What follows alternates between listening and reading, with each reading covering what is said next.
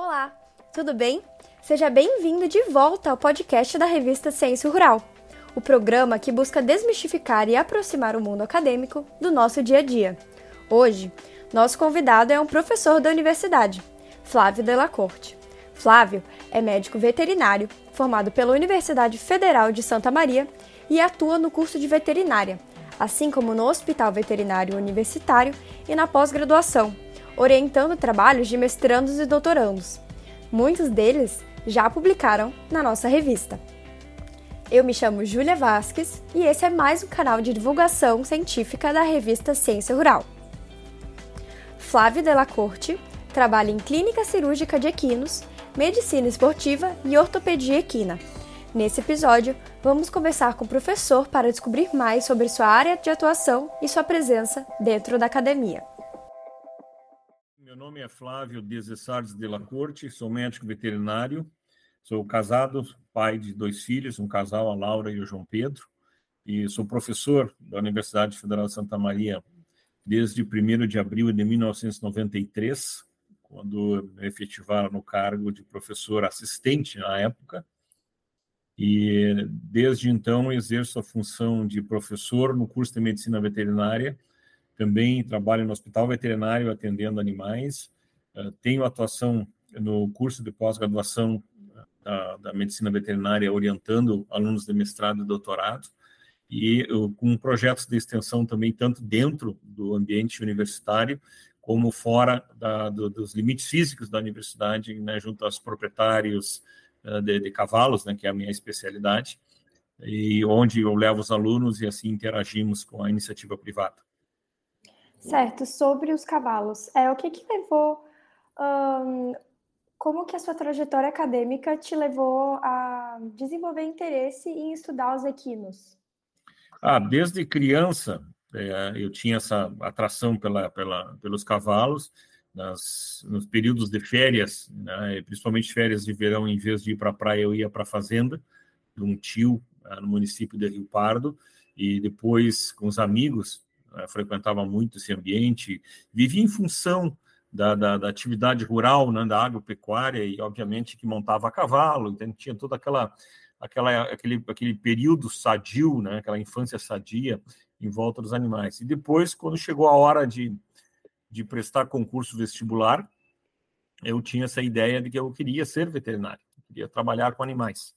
Né, e, de fato, Uh, depois que eu entrei no curso de veterinária, foi uma questão de tempo de chegar até as disciplinas mais aplicadas, que ficou claro para mim que eu tinha que trabalhar com cavalos e aí me especializar nos cavalos e fazer estágio com os cavalos.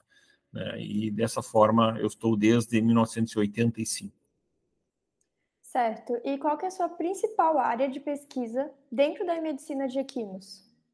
A nossa, nossa atuação tem sido na, no exame de claudicação em equinos, que é um importante problema no sistema locomotor, nas patas dos cavalos, né, que levam eles a não, não desempenhar suas funções como atletas, por exemplo, não desempenhar contento, uh, parar um pouco um tempo, ficar sem executar suas atividades em função de lesões, e até mesmo casos de animais que têm que se, se aposentar em função de uma lesão, uma lesão que eles adquirem durante esse processo de treinamento. Então, nosso foco em termos de pesquisa é o diagnóstico, avaliação, maneiras de, de avaliar, descobrir detalhes, sempre, sempre que responder questões, questões estas que foram levantadas durante a prática, durante a, o exercício da medicina veterinária, e também uh, buscar alternativas de tratamento, tanto para controlar dor em animais que têm um problema crônico, né, e precisamos modular a dor para eles terem uma boa convivência, boa qualidade de vida, como alternativas de tratamento a longo prazo, que seriam os chamados ortobiológicos, né, que é usar uh, uh, produtos biológicos para tratar essas condições, principalmente de articulação.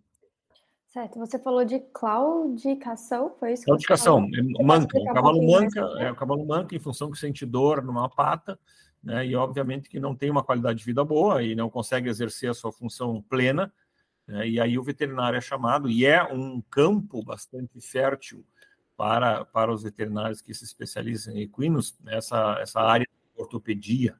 Tá? Da mesma forma que em atletas humanos. Uhum. E como que você enxerga a importância desses seus estudos aqui no estado do Rio Grande do Sul? Uh, nós somos bastante humildes em relação às nossas pretensões, né?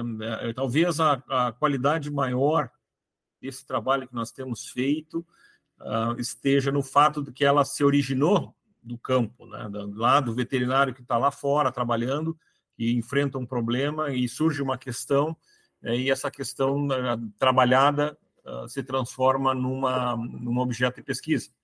Né? Então, essa talvez seja a principal contribuição do nosso, do nosso trabalho. E você pretende seguir pesquisando na área, talvez com outros enfoques? É, uma vez que a gente está nesse caminho já há algum tempo, e acredito que pelo número de alunos que passou, passou pelo nosso laboratório, pelos os trabalhos que nós realizamos e o feedback que nós recebemos de colegas que estão no campo, né, eu acredito que esteja no caminho certo. Eu, eu devo ficar nessa, nessa área, né, já atingimos uma, uma certa maturidade né, com esse tema, né, nos sentimos confortáveis com essa área de pesquisa, né, e montamos uma infraestrutura para trabalhar com isso.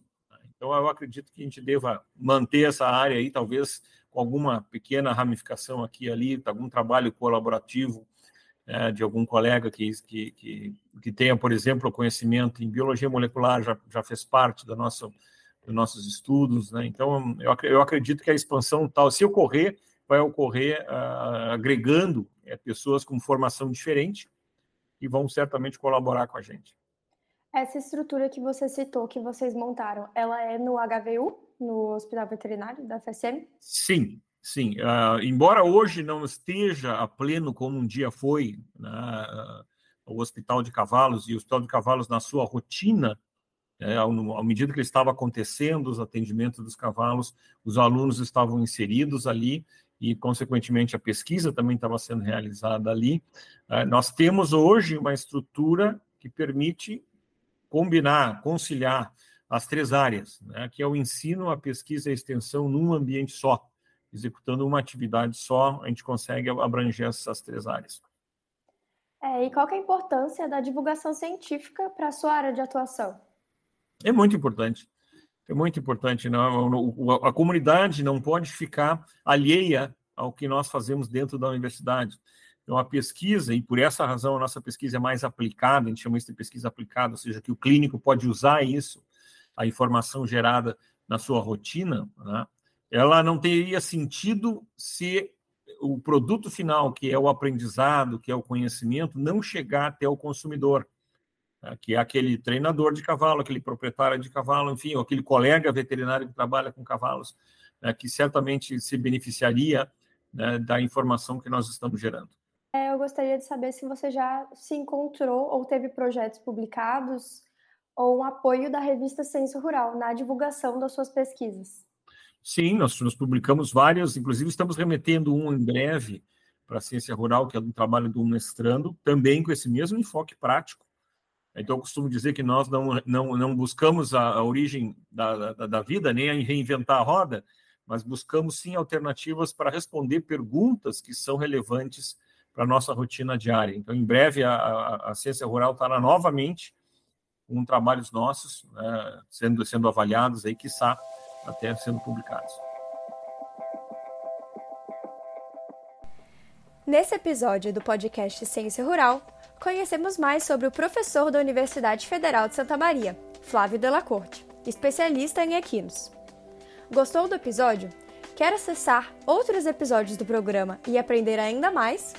Acesse o Ciência Rural no Spotify e não deixe de ficar ligado nas nossas redes sociais. Ciência Rural no Facebook e arroba Ciência Rural no Instagram. Os episódios também estão disponíveis no site da revista. Muito obrigada pela atenção e até a próxima!